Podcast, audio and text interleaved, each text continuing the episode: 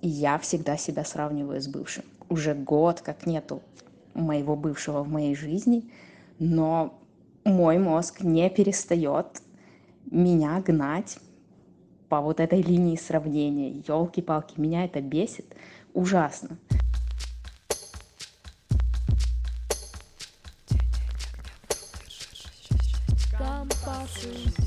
Матросы,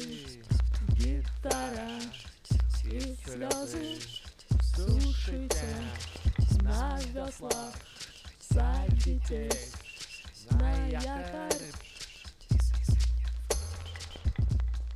Привет! С вами подкаст «Но вы держитесь» и, конечно же, мы, Света Шедина и...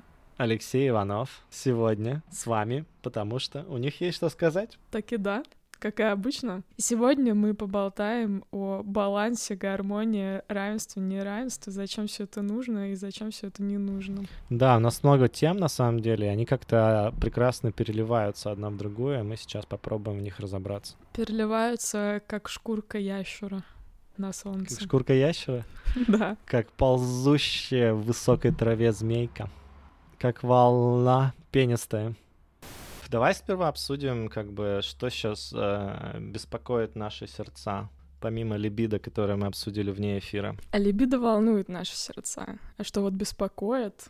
Что твое сердце беспокоит, Лёш? Ну вот у меня почему-то какие-то вопросики появились к мирозданию по поводу мужчин техноальфачей и феминистической повестки. Интересно, как же они у тебя внезапно появились просто? Откуда ты их взял? Понимаешь, я, я работаю уже 4 года в Долинке, а тут, не знаю, слышал ты или нет, но один товарищ снял фильм про долинку. Долинки, долинки, такие вечеринки. И там снялись многие мои друзья, такие очень э, напористые, э, сильные, шальные парни, которые рассказывают про то, как добиться успешного успеха и при этом кайфовать. Во всем они молодцы, и, и э, Дудь Батькович молодец, но вот как-то там женщин вообще нет.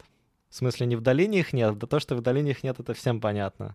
Но как бы они как бы есть. И они тоже являются иногда предпринимателями и всякими топ-менеджерами и так далее. Как-то вот это вот прям акцентировало некоторые накал страстей, что ли, в интернете. Сразу нашлись, э, ну, как бы, очень многие люди, которые высказались, и женщины, и мужчины, что типа, батюшки, как-то у вас тут асимметрично представлена информация в пользу там 10 альфачей, а не в пользу как бы 10 diverse personalities. Но ведь это авторское кино Дудя и его интерпретация некой реальности. Да, я все понимаю. И у меня нет претензий. Мне кажется, чувак сделал то, что сделал. Он снял кино авторское, рассказал точку зрения, и вот она такая. Но мы все прекрасно знаем, что это супер мускулинное место, где техно-альфачи там завоевывают свой мир по миллионному раунду за раз.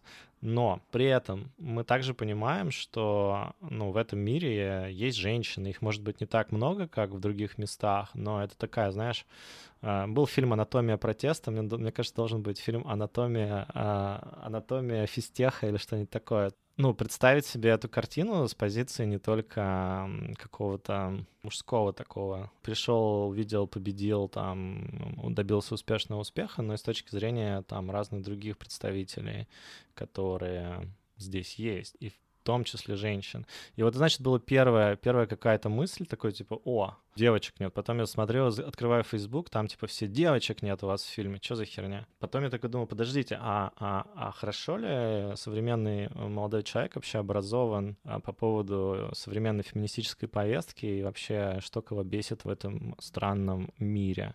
И, видимо, я то ли наивный, то ли вот мое вот это пребывание в Европе какое-то долгое меня сделало таким более мягким, но мне всегда казалось, что более там гармоничное соотношение мужчин к женщинам во всяких таких интересных затеях, оно ведет к более какому-то интересному, успешному успеху, более такому, ну, разностороннему, что ли, как минимум, с меньшим количеством выгораний, с большим количеством каких-то осмысленностей, ну и прочих вещей, которые всем, на самом деле, нужны, такие универсальные человеческие ценности. И вот, значит, я думал эту мысль, думал, начал своих знакомых девчонок спрашивать. Ну, и я бы как раз хотел сейчас сделать паузы и, может быть, предоставить тебе возможность высказаться, как э, девчонки в долине. Типа, что ты по это все думаешь? Меня не бомбило во время просмотра фильма, честно говоря, потому что я понимаю контекст Дудя, и он э, нередко высказывается о том, что он не видит просто интересных женщин. У него и история его канала, в принципе, тем и славится, что женщина у него каждая 25-я. Понятно, что, скорее всего, когда он поедет снимать свое авторское кино там, в долину, наверное, он будет смотреть через э, тот же фильтр, через ту же призму, которую он смотрит обычно. Поэтому меня это не очень сильно удивило, но мне нравится, что это вдохновило вот этот весь разговор о том, что подождите, а девочки-то у нас тоже есть, и тоже классные. До этого, возможно, бы эта тема не была поднята. Поэтому в каком-то смысле спасибо Дудю за это, что он подсветил эту штуку. А сам по себе он продукт, на самом деле, нашего общества, СНГшного российского, и он отражает уровень развития его. Поэтому это не то, что лично к Дудю проблема такая и претензия, а в принципе разговор, который сейчас идет вообще в целом. Еще я слышала, что претензии были про то, что все такие единороги и даже некоторые не очень приятные метафоры, типа «А, ванильные пезды есть, а женщин нет в фильме употреблялись, но мне кажется, не стоит э, тоже гнобить и оскорблять людей таким образом. Это не очень прикольно. Да, он снял фильм с позиции, что есть э, газон, он такой красивый, зеленый, трава на нем растет. Эта трава растет там на говне, на костях, на жуках и на червях. И газон этим питается. Как бы Дудь снял фильм, получается, про газон. И он вот эту темную сторону не показал, но это его авторский замысел, его выбор, и он об этом честно говорит, поэтому почему бы и нет. Ну, у меня такое восприятие этого фильма было. Ну да, мне кажется, он э, преследовал такую цель, чтобы показать людям некоторую мечту, что, ну, как бы, знаешь, такая мечта обычного таганровского пацанчика, который там, типа, что-то родился, вырос, сходил в свой политех а у себя в городе, понял, что жизнь — это не только то, что у тебя там под боком, да, в ближайшем универе. И это не только какие-то мутки с ларьками там и вот это вот все. И он такой, типа, я могу больше. Сам себя взял на слабо, сам себе поверил на секунду, въебал как бы по газам, доехал до Гадалинки. В Долинке он охренел, въебал по газам еще раз, и там в какой-то момент э, где-то там между бернаутами продал свою компанию, выдохнул и, и отправился на два года в Индию лечить нервы. Такая возможная тема. Или такая тема, что человеку всегда было тесно у себя на родине, он подумал, а что мне не поехать куда-то, где еще, еще как бы можно... В этом плане я вот лично определяю для себя долину как место, где ты можешь развернуться, то есть тебе дают развернуться, но тут дико высокая конкуренция, то есть, условно, тебе нужно очень круто уметь разворачиваться, если ты хочешь добиться этого разворота, потому что на каждую маленькую полянку, о которой ты думаешь как гениальная бизнес-идея, наверняка сейчас же в тот же момент выходят там 9 или, или 29 небольших команд или больших команд. Иногда это части больших компаний типа Гугла, которые эту полянку хотят тоже окучить. Ты не один, и у всех у них есть доступ к капиталу, и более того, ну, эти венчурные капиталисты здесь, они сражаются за классные команды, чтобы дать именно им деньги, потому что у них такая хорошая чуйка, куда их вставить. Короче, я просто все говорю про то, что женский взгляд... Оксаны Пушкиной. Игра Оксаны Пушкиной. Меня именно интересует не женский взгляд даже, а такой yin-ян, да, знаешь, как бы это был очень такой warrior архетип, да, архетип воина, подказан, типа, я тут, короче, завоеватель, знаешь, как в песне Immigrant Song uh, Led Zeppelin, типа про викинга такого. Там вот это вот все. А при этом есть какое-то, ну, вот какая-то часть, которая очень важная, которая заключается в том, что ну, есть и как бы а, а, та часть, которая компенсирует вот эту всю дикую мужскую энергию. И интересно послушать было бы, как она тут работает, потому что, на мой взгляд, она здесь работает отвратительно херово. В этом одна из причин как бы частых перегораний, частых каких-то перегибов на местах и вот прочих увольнений типа SEO. Ну, как бы увольнение SEO Uber. Я помню, это был в тот первый год, когда я только приехал в Штаты. И я сразу понял, что там не просто так его как бы начали двигать. То есть, понятное дело, что наверняка там были политические романтические мотивы, но он реально такой, знаешь, как бы grab them by the pussy чувак, которому похер вообще. Ну, ясно, что как-то под него началось э, какое-то вот это вот неповиновение, что ли. Женщин, которых я здесь встречал, тоже можно назвать крайне сильными женщинами. А, здесь есть множество жен, это естественно, потому что ну, нормальный человек без жены сюда не поедет, а, только ебанавты, вроде меня. Вот. Слава ебанавтам, Лёш. Слава ебанавтам, Свет. И есть как бы куча разных других, на самом деле, представительниц а, женского пола, а, которые идентифицируют себя как женщины, которые могут, наверное, что-то интересное рассказать. И вот мне интересно вот с, с этой точки зрения, как они видят, то есть как они надевают... Не, не то, что они есть, или то, что, типа, Дудь их не упомянул, а, типа, как они на это все смотрят, потому что мне, правда, любопытно. Может быть, сделать нам такой проект с тобой, женский взгляд Алексея Иванова. Эм, я, пожалуй, какой-нибудь взгляд... Ладно, не буду даже шутить эту шутку. Она мало того, что пошла, она еще и хер, э, как, короче, непонятная. Ну, пошути, мы вырежем это. Ну, просто чисто для поржаки. Есть такая тема в БДСМ а, всяких разных сообществах, называется свечи. Слыхала про такое, да. Это, типа, такие ребята, которым нравится и подоминировать, и по, как бы, сабмиссировать. Ну, короче, вот это вот инь-ян, у которых как-то туда-сюда, как-то вот они баланс... они получают кайф от вот этого балансирования между двумя штуками и не, не сильно уходят в одну сторону или в другую. И, в общем, а, взгляд Оксаны Пушкиной, наверное, сменился бы на взгляд свеча. Ржака. Но зато получается, что этот инь, о котором ты говоришь, проявляется в том, что здесь очень большое увлечение есть всякой спиритуальностью, телесностью, практиками расслабления и чего-то там еще. Ну, что тоже интересный такой баланс создает, на мой взгляд. Да, ну просто иначе ты ебашься. У тебя постоянно кортизол ебашит от того, какая конкурентная среда. У тебя нет никаких гарантий, потому что постоянно неопределенности. У меня есть друзья, которые приезжают из Москвы, говорят там, вот мы занимаемся тем, что мы создаем новые смыслы. Понимаешь, одно дело создать новые смыслы на там 50 тысяч э, культурных человек в столице или там, не знаю, 300 тысяч культурных людей в стране, ну, таких высококультурных. А другое дело создать смысл, которым сотни миллионов пользователей будут пользоваться каждый день по всему миру. И это как бы э, completely different ball game, то, что называется здесь. Совершенно другая поляна. На нее прям с нахрапа не, не заглянешь. Ты не можешь просто приехать на, на, этой, на красивой своей русской кобыле и такой, типа, ща вам все покажу, как надо делать бизнес. Или на коне Лешечка. Или на коне, да. Зависит от, э, того, как он себя идентифицирует, этот конь или кобыла. they, назовем их they, они. Ну, мы живем пока в таком прекрасном дихотомичном мире, что можно пока спорить только между мужчинами и женщинами, а скоро-то нас ждет такой полимир, где будут они, потом чужие, мы, те, эти. У тебя название ужастиков просто чужие. Они. Да, я так один раз на вечеринке облажался, когда девочку называла подумав, что она девочка. Она? Она такая, excuse me, I'm they. Да, да, она сказала, что она — это они, и захлопнула бы я свою хлеборезку. Объясни нашим слушателям, откуда это «они» взялось. Я, честно говоря, этим вопросом не очень сильно увлекалась. А если у тебя есть ответ на этот вопрос, то можешь рассказать. Можно человека назвать he, можно she, а можно they.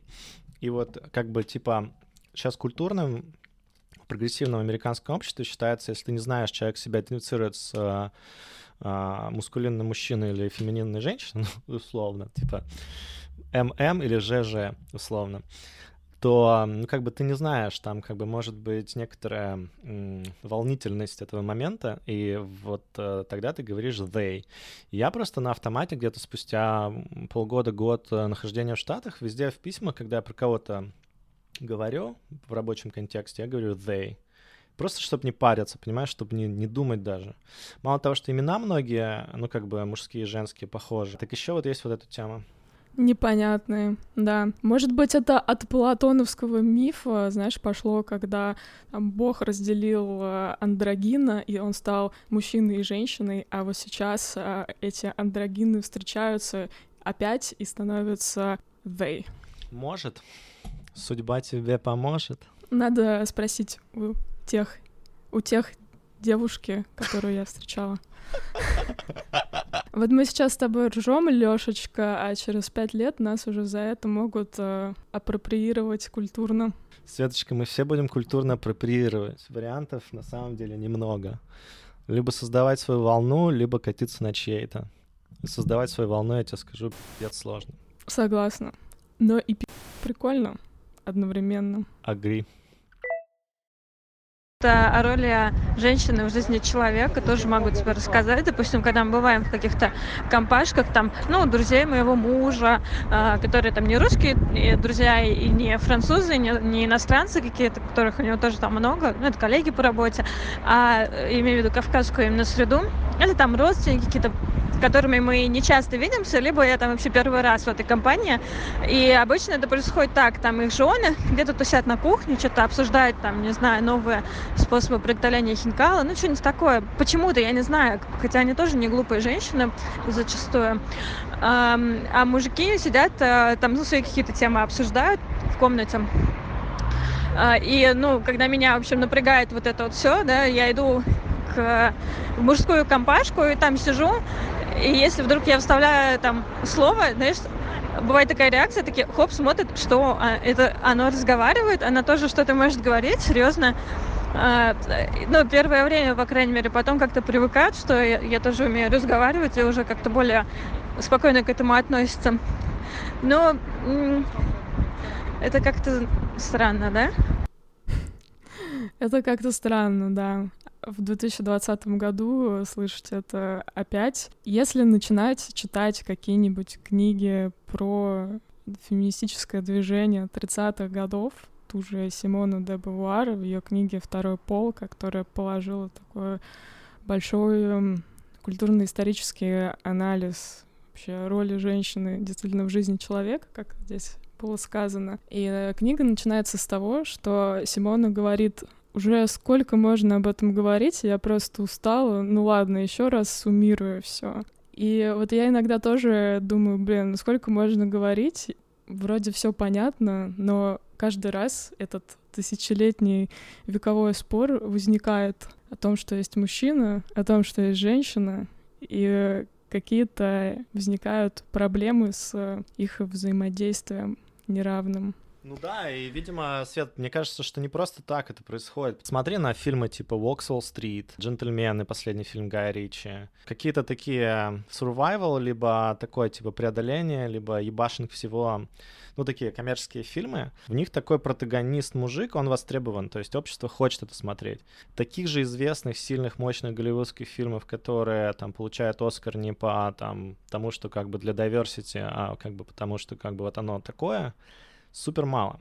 Возникает вопрос, как бы, ну, тут не только при зрительских симпатий. Тут еще есть запрос на то, что ну, мир какой-то стал очень опасный, непонятный, и наши инстинкты по умолчанию начинают врубать вовсе не nice and gentle повестку, как это было раньше. Нет такого ощущения? Э, может быть, но может быть это также связано с тем, что роли из поколения в поколение реплицируются одни и те же и получается мир особо не меняется сильно. Но сейчас я замечаю, как э, женщины становятся более маскулинными, да, в классическом понимании этого слова. Например, сейчас большой тренд есть в постпанке женских групп которые играют очень такую жесткую музыку, очень круто. И лет 60 назад это невозможно было бы представить, что там Rolling Stones или Sex Pistols будут девочками. Сейчас это не то, что можно представить, сейчас это просто есть. В принципе, эту энергию, она может перениматься, получается, от пола к полу передаваться. Согласен с тобой. Ну, это знаешь, Свет, у этого же дисбаланса не просто так есть еще какая-то женская поддержка. Я вижу много женщин, которые типа да-да-да говорят там своим сестрам по разуму, э, когда речь идет про вот это вот все женскую силу. И в принципе такие, ну в общем-то мне вот нравится расклад. Женскую силу в каком смысле употребляешь? Ну вот это вот эмансипация, да, эмансипация, которая типа говорит про то, что давайте совмещать и не янь, и не будем типа все такими мускулинными, а то мы съё, ну просто убьем себя на этом, на anxiety, на тревожке, депрессии и прочих как бы признаков мира, в котором ты постоянно пропушиваешь себя, в то время как он очень неопределенный, непонятный. Короче, вот эта вся тема, мне кажется, она ну, она подарила нам большое количество каких-то интересных соображений, о которых я раньше просто не думал. В том плане, что, ну, наверняка же есть поддержка у вот этого вот, вот всего того, что не случается, несмотря на прогрессивные идеи о, о том, там, как матриархат, типа, это не такая уж плохая идея, или совмещение там патриархата матриархата в одну какую-то конструкцию неплохо. В общем, баланса не хватает света. Я думаю, что отсутствие баланса поддержано как бы в некоторой степени с, со стороны Кого? Ну, женщин. Ну, да, я думаю, что да. Тут, наверное, вопрос в свободе выбора. Не у всех женщин она есть. И было бы круто, если бы она была. Ты даже на самом деле не понимаешь иногда. У тебя вот уже есть заданная с детства обществом роль, и ты в ней развиваешься в этом контексте, не спрашивая, это твое личное или это общественное. Просто иногда ты не понимаешь, что та концепция женского счастья или какого-то еще счастья, которую ты воспринимаешь как свою, что она действительно твоя, а она не интернализирована тобой извне. Многие ведь женщины стремятся к классическим мужским достижениям. Если возвращаться опять к Симонечке Дебуарочке и ее супругу Сартру, они с Сартром э, развивали идеи экзистенциализма, и ради примера была такая ситуация, они поехали в Гарвард выступать по этому поводу, и ему люди задавали вопросы по поводу того, что а какая концепция, а что там, а как вот это, а ей задавали вопросы по поводу отношений и как вот они в своем полиаморном браке поживают. И мне кажется, в этом моменте заключена такая некая, возможно, выученная беспомощность, да, когда человек, женщина, пытается иногда занять какую-то другую позицию, не предназначенную ей обществом, а общество ей говорит, сиди там, где ты сидишь. И таким образом вера в свои силы и желание еще пробовать что-то сделать, оно уходит, и ты действительно принимаешь ту позицию, которую для тебя подготовили. Ты на ней так и сидишь. На игле мужского одобрения, на общественного одобрения. Да, я понимаю, о чем ты говоришь. Типа у женщины теперь есть два выбора: либо свою какую-то женскую э, традиционную роль продолжать, как бы в нее вкладывать силы, либо брать какую-то такую мужскую роль и тоже в нее вкладывать силы. И в какой-то момент она как-то и сложно расщепиться между этими двумя темами. Да, и сложно понять себя, и сложно понять, а тебя вообще все вокруг тебя газлайтит, или это э, реально правда. А, газлайтит — это термин из фильма «Газлайт» с нашей любимой Ингрид Бергман. Суть его в том, что муж из жены пытался сделать сумасшедшую тем, что зажигал фонарики газовые, они горели, и она говорила, блин, фонарики горят. А он говорил ей, нет, не горят. И так постепенно она поняла, что, видимо, ее восприятие реальности не соответствует реальности, она сумасшедшая. На самом деле просто ей говорили о том, что фонарики горят, а они не горят. Да, ничего себе. Ну вот таким образом женщине приходится видеть, что фонарики горят, а ей говорят, что не горят. И как из этого выбрать, непонятно. Слушай, Свет, я, я, да, я примерно вот как-то так тоже это вижу. Ну, знаешь, у меня несколько отношений было довольно прикольных. Может, это, конечно, мой личный какой-то преференс и паттерн, но когда, типа, я встречался с девчонками, они были супер, типа, про прогрессивные с точки зрения фем-повестки. При этом, типа, я себя не чувствовал там как-то да. не ущемленным своей, как бы, там, мускулинности с ними, и как-то...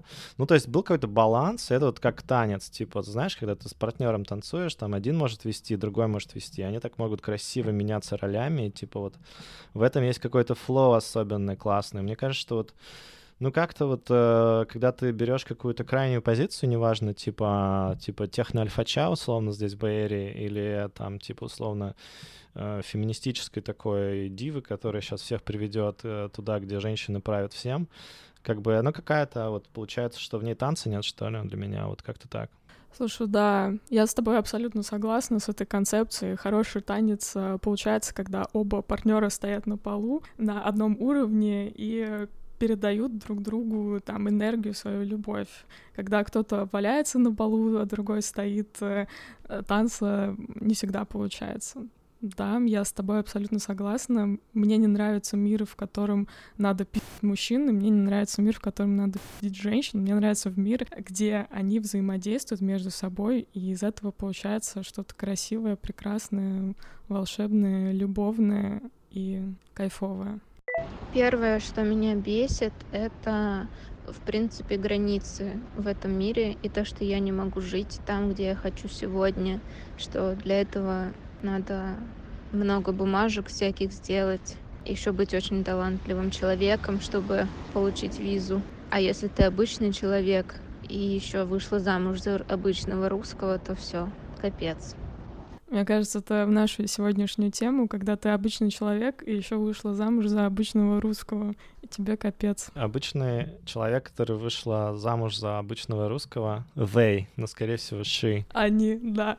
Они. Слушай, я так скажу, я охреневаю здесь количество разводов, если честно. Типа, знаешь, какой-то, ну, переезд за границу в целом большой стресс для любых отношений и браков, mm-hmm. но как бы почему-то мне кажется, что вот э, эта американская история долинная, она особенно какая-то сильная, потому что здесь энергия сильная, со всех сторон.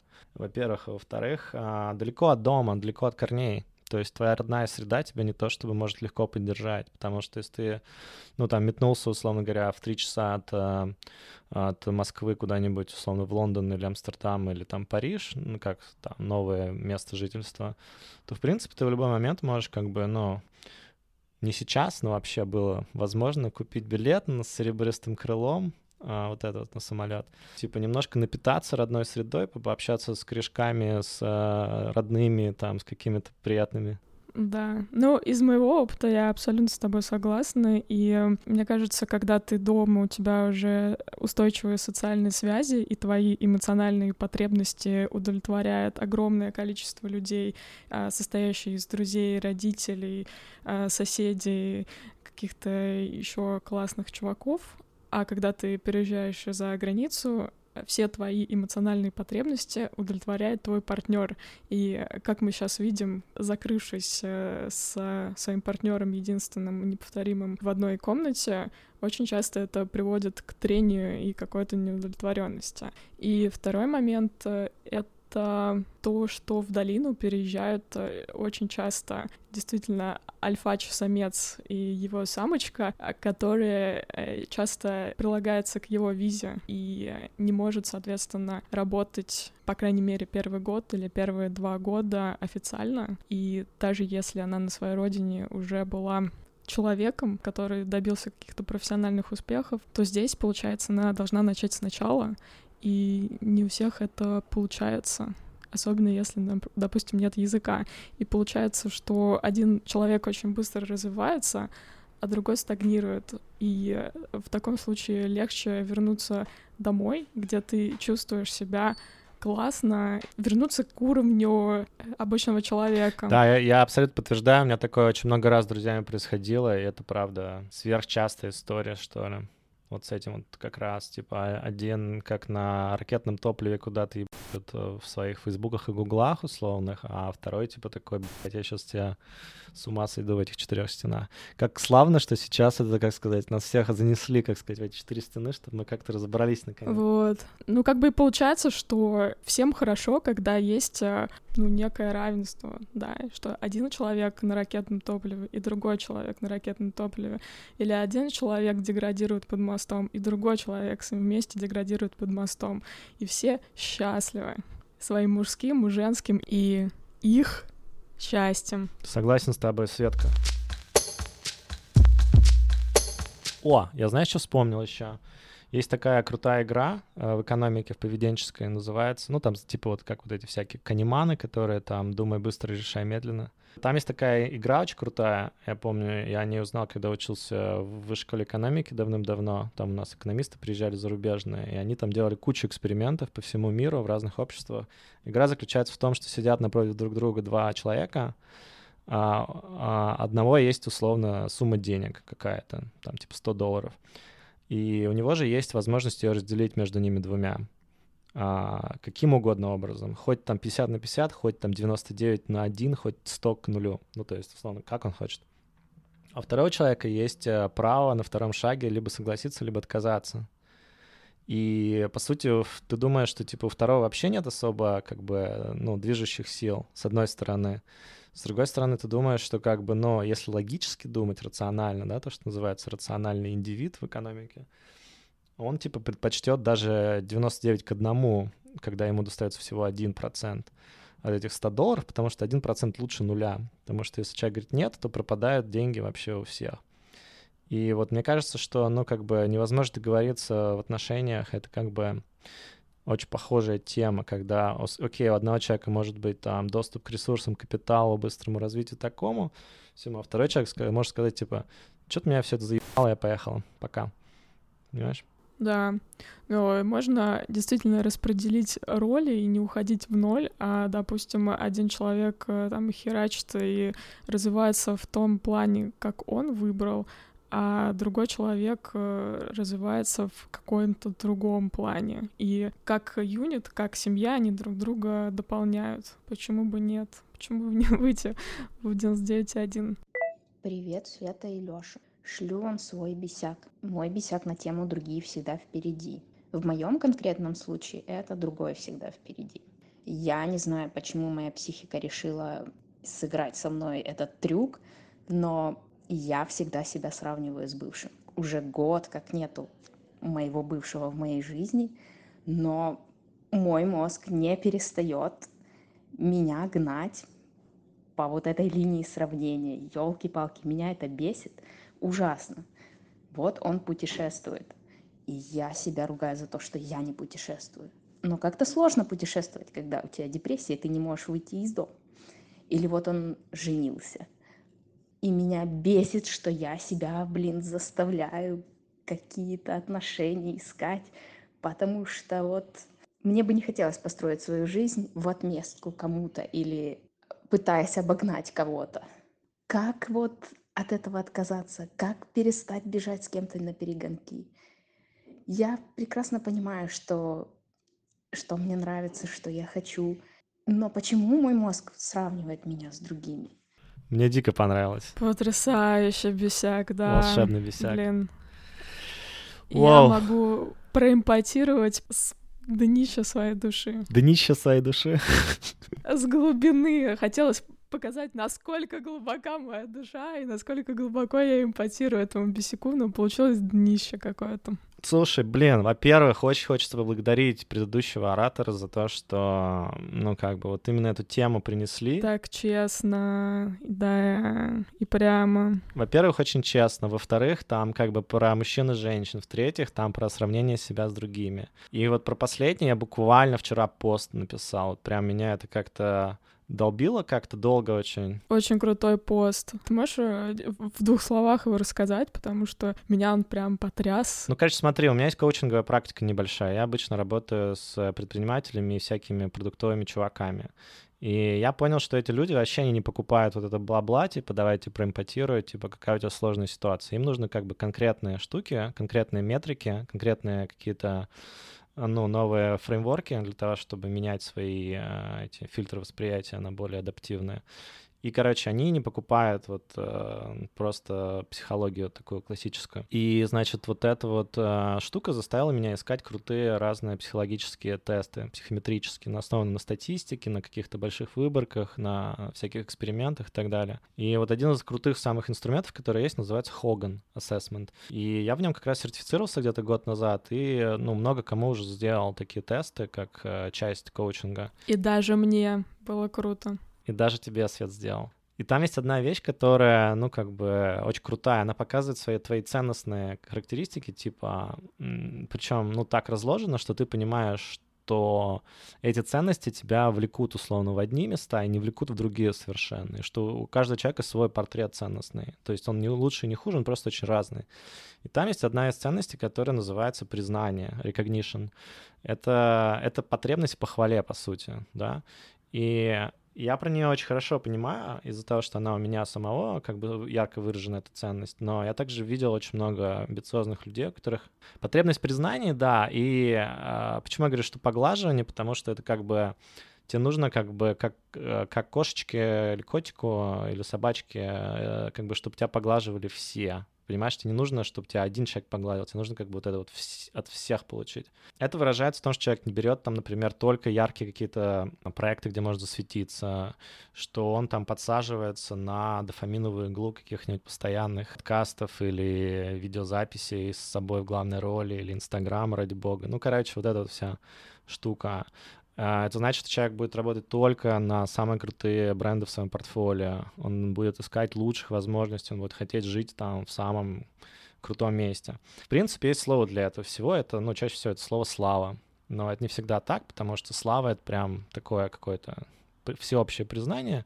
А я скорее говорю признание как бы вот, ну, в какой-то своей индустрии или там, условно, в своем видении мира признание полное. И как раз признание очень часто ассоциируется с другими вещами, которые не так э, крутые, как все, что я перечислил. Это, например, а, ну, некоторая поверхностность, то есть ты вообще не думаешь э, про, типа, что важно, что не важно, ты просто думаешь, о, типа, тут будет очень много exposure, тут очень много будет как бы света на меня конъюнктурность, то есть ты смотришь, что сейчас в тренде, и делаешь какую-то хайповую хрень вместо того, чтобы делать то, что тебе реально важно. Ассоциируется с неумением прислушаться к себе, то есть как бы ты сам свои сигналы перестаешь слышать, потому что слишком много на внешние какие-то сигналы обращаешь внимание. Ну и последнее, это как бы, наверное, то, что мнение окружающих становится таким доминатором, и оно определяет, что такое для тебя успех, что там счастье, не знаю, какая-то гармоничная жизнь, но не ты сам. И это, мне кажется, это, это обратно тому, что такое свобода. Это какая-то полная несвобода. И вот э, это, эта тема я просто про нее рассказал, потому что она для меня важна, потому что, может быть, меня триггернул немножко фильм, когда он вышел, этого Дудя, может, это еще, может, просто потому что я сам понимаю это уже какое-то время, что как будто есть две части, одна такая нажимает педаль газа, говорит, чувак, мы сейчас будем самыми крутыми, и пусть все сосут. А вторая говорит, типа, чувак, это вообще, ну, как бы не твое, типа, что ты делаешь, come on, ты не слышишь себя. И они немножко иногда как бы находятся в некотором э, диссонансе, и мой опыт много раз раз показал, да, что как бы вот это вот мышление, типа, где круче, где больше всего признания, туда и надо как бы стремиться, он часто меня заводил места, в которые вообще-то мне было не то, чтобы клево быть. Ну и на short term, и на, long term тоже, на самом деле. И я про, проанализировал мои отношения с разными людьми, и многие самые как бы крутые отношения у меня были не самыми как бы известными или престижными какими-то собеседниками. То же самое в разговорах, подкастах и так далее. Иначе пост про то, что я в какой-то момент э, просто понял, осознал эту хрень после какого-то очередного э, ситуации, где я обжегся. И начал пытаться нащупать свою волну. Это превратилось в мой телеграм-канал. И я писал сперва очень конъюнктурные вещи, просто как бы, чтобы там, типа, меня побольше людей там а, залайкало, захайпало. Потом у меня был период, когда я начал писать на английском, от меня отписалась половина канала, потому что они такие, чувак, ты что, дубу дал? Типа, мы тебя читаем, то, что на русском что ты пишешь вообще. Вот, ну и просто понял, что в конце концов, типа, свой, э, ну вот эту свою потребность в признании можно превратить в такую свою собственную работу на личный бренд тебя самого, и как бы этот бренд, он транслирует вообще про что-то, и этот же бренд привлекает людей, с которыми тебе на самом деле будет интересно там общаться, работать, как-то взаимодействовать. Ну, то есть вот э, я для себя как-то понял, что э, я вот таким образом увязываю две потребности одновременные. Срезонировал этот пост со многими людьми. Я хочу также сказать, что когда есть ощущение, что типа вы думаете, будь такой же неудачник, я вообще хуйней страдаю, полную хрень делаю по жизни, или что я недостаточно хорош, или что я могу больше и так далее, это очень часто как раз вот признак того, что ты слушаешь этот внешний сигнал, как будто ты настроился на чью-то волну, вообще не твою собственную, и как бы слушаешь там что-то. Знаешь, ты садишься в какой-нибудь Uber, и там играет какая-нибудь радиостанция, она тебе неприятно, но ты такой, типа, ну, как бы, блин, ну, послушаю там, типа. Просто скажи водителю, чувак, вообще не моя музыка, да, я послушаю свои наушники, или хочешь мою музычку послушать? У меня такой раз классный микстейп, там, с Ecstatic Dance. Ну, короче, можно, можно же вот найти в себе силу, там, типа, создавать свою волну. И мне кажется, что в этом и есть какой-то, ну, лично был для меня выход, и выход, я думаю, для многих людей, которые вот находятся в таком же парадоксальном мышлении, да, с одной стороны, как бы не хочется как бы вот это хайпажорство все сейчас делать целью. С другой стороны, ты понимаешь, что как бы часть тебя как бы сильно ориентирована на получение вот этого признания таким образом. Вот, наверное, если в двух словах, то такой вот, такой вот загон был, и он как-то прорезонировал, судя по всему. Буквально в двух словах. Очень коротко, как только Алексей Иванов может сказать. Но я с тобой согласна на сто процентов, Лёша Но зато это помогает нам вести подкаст регулярно, чтобы иногда так вот выходить в эфир. Ну, это мы называем иногда attention хорность еще. Э, это изнутри очень часто не чувствуется, но это на самом деле, типа, вот то, почему про тебя кто-нибудь говорит, типа, о, видный, видный, видная женщина там, или видный там подкастер, или там, там какой крутой голос. Ты думаешь, блядь, я просто хочу, сука, чтобы меня слушали. говорили мне, какая классная, ставили 5 звезд. Чё там о них там? Медитации им сейчас нужны? Давай, сейчас я вам напою своим голоском и СМРным. У меня, правда, нет таких друзей, кто так делал. Но, может, у тебя, Свет, есть? Не, не знаю таких людей. М-м. В общем, а, ребята, ставьте нам, пожалуйста, 5 звезд на iTunes, потому что это важно. Предлагаю на этом закончить и интернализировать и поставить какую-нибудь новую свою волну в этом Убере. С вами были Света Шедина и Алексей Иванов. До скорой встречи. Держитесь там, пожалуйста.